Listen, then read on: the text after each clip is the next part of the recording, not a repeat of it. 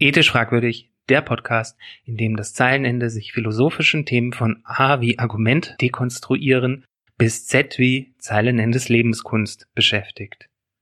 Mit Fragen von gesellschaftlicher Relevanz und alltagspraktischer Bedeutung. Viel Spaß! Einen wunderschönen Kampftag der internationalen Arbeiterbewegung wünsche ich euch. Mögen die Steine so tief fliegen, dass sie euch nicht nachhaltig verletzen und möget ihr nicht in der Versuchung sein, überhaupt Steine schmeißen zu müssen. Denn der 1. Mai ist traditionellerweise kein Tag der Gewalt, sondern ein Tag, an dem wir Solidarität zeigen. Solidarität hat unterschiedliche Bedeutungen.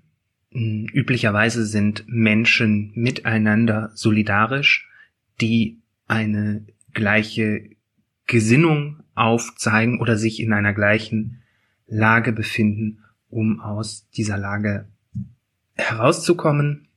Insbesondere in der, äh, in der, in der historischen Arbeiterbewegung und ein Stück weit auch noch in der heutigen hat es auch was mit äh, Klassengehörigkeit zu tun. Im etwas weiteren Sinne verstehen wir unter Solidarität den Zusammenhalt in einer Gruppe, Insbesondere Gesellschaften scheinen nur zu funktionieren, wenn es ein gewisses Maß an Solidarität der einzelnen Interessengruppen in einer Gesellschaft gibt. Und passend zum 1. Mai wollte ich heute über eine Art der Solidarität sprechen. Solidarität ist nämlich die Zärtlichkeit in Zeiten von Corona. Wir erinnern uns, vor etwas mehr als einem Jahr haben wir alle beschlossen, dass wir zu Hause bleiben und endlich auf unseren Sofas sitzen bleiben, um das Recht auf Homeoffice durchzuboxen. Was die SPD vier Jahre lang vergeblich versucht hat, in Gesetze zu geben, hat die Faktizität zumindest mal für etwa ein Jahr in einem etwas weiteren Sinne geschaffen. Die Frage ist jetzt natürlich, wie nachhaltig das ist. Aber es ist schon erstaunlich. Wir waren solidarisch mit Pflegerinnen und Pflegern KassiererInnen. Wir haben, auch wenn das ein bisschen belächelt worden ist, äh, zumindest auf den Balkonen geklatscht. Ähm, wir haben uns geärgert über Maßnahmen, aber vor allen Dingen sind wir mit dem Arsch daheim geblieben und haben Kontakte reduziert, um vulnerable Gruppen zu schützen, insbesondere ältere und chronisch Kranke, weil damals die Ansicht war, ähm, dass diese besonders vom Coronavirus betroffen sein würden und es dort eine große Gefahr gibt, dass diese schwere Verläufe haben und daran sterben würden und wenn sie es überleben, große Folgeschäden zu haben. Was hat das mit Solidarität zu tun? Solidarität ist der Verzicht auf etwas, das einem zusteht, und zwar etwas, dessen Inanspruchnahme andere schädigt und einschränkt. Wir haben damals auf Bewegungsfreiheit und Konsumgelegenheit verzichtet, auf Partys, auf Festivals, auf Clubnächte, worauf wir eigentlich einen Anspruch gehabt hätten, weil das Coronavirus für uns nicht als die große Gefahr aussah, sondern eben nur für die schwächeren Gruppen. Mit sie meine ich mittelalte bis junge Menschen wie mich ohne Vorerkrankungen, die wahrscheinlich irgendwie sowas wie die Mehrheit der Bevölkerung sind. Zumindestens die gefühlte Mehrheit der Bevölkerung. Und zwar, weil wir nicht krank werden und andere Leute anstecken wollten wir wollten nicht als Überträger fungieren und wir wollten natürlich für den Fall, dass bei uns die geringe Wahrscheinlichkeit doch Realität wird, dass wir ein Intensivbett brauchen, dass wir das nicht blockieren für irgendjemanden, der älter ist, wegen unserer Nachlässigkeit. Moralisch und rechtlich hätte uns das durchaus zugestanden. Wir diskutieren momentan darüber, ob äh, die Einschränkungen durch Ausgangssperren und Verkaufsverbote wirklich mit der Verfassung vereinbar sind. Und man hätte auch damals schon die Frage stellen können, inwiefern das überhaupt gerecht ist und es ist ja auch so diskutiert worden, ob man nicht einfach die alten Menschen einfach wegsperren könnte, was eine andere Alternative gewesen wäre. Nun schien unseren Politikern und Politikerinnen und ich glaube auch uns in Anführungszeichen, es irgendwie nicht verhältnismäßig andere Leute einzusperren, damit äh, wir unser in Anführungszeichen normales Leben weiterzuführen. Wir waren also solidarisch sind nicht vors Bundesverfassungsgericht gezogen und haben millionenfach besuchte Demos abgehalten, um weiterhin bei New Yorker shoppen gehen zu können und in den Clubs zu tanzen. Nun sind wir an einem Punkt, an dem viele dieser Gruppen, die wir damals schützen wollten, mit einer ersten und einer zweiten Impfung versehen sind, wo wir wegen einiger Nachlässigkeiten offenbar es mit einer Variante des Coronavirus zu tun haben, der auch jüngere Menschen stärker belastet. Und jetzt diskutieren wir darüber, ob wir nicht für Geimpfte und Genesene die Einschränkungen wieder zurücknehmen. Was bedeutet das jetzt für Menschen, die im letzten Frühjahr sich solidarisch gezeigt haben und ihr Leben runtergefahren haben und jetzt immer noch auf ihre Impfungen warten? Wir sind im Frühjahr aufgefordert worden, solidarisch zu sein. Damit alte, Kranke und so weiter nicht vor der Intensivstation ersticken, wie wir das zum Teil überspitzt formuliert in Italien gesehen haben. Und zumindest ich erlebe es so, dass viele von diesen Leuten mit ihrer Resilienz am Ende sind. Sie sind ziemlich dünnhäutig, im Ton aggressiver und unerbittlicher in ihren Forderungen im öffentlichen Diskurs.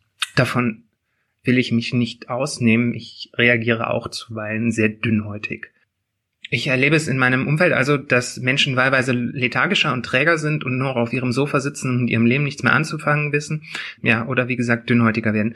Deren emotionale Stabilität jedenfalls vielerorts am Ende ist. Die aber noch keinen Anspruch auf Impfung haben und frühestens in einem bis anderthalb Monate, wahrscheinlich eher bis zum Ende des Sommers, auf ihre Impfung warten müssen.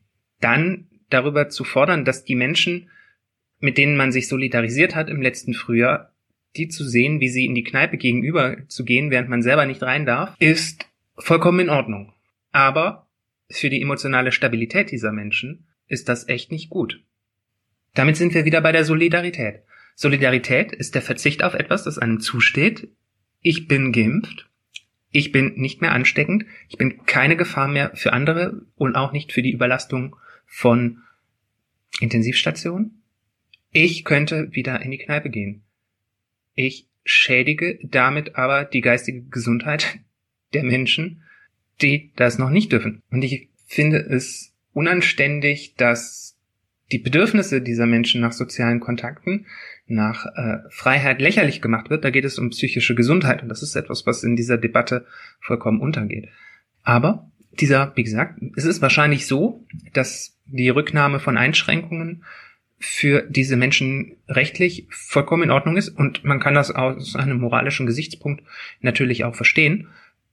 Die Frage ist aber, ob sie das tun sollten oder ob es nicht die Kehrseite der Solidarität wäre, dass man sich jetzt mit diesen jungen Menschen solidarisiert. Denn Solidarität ist reziprok.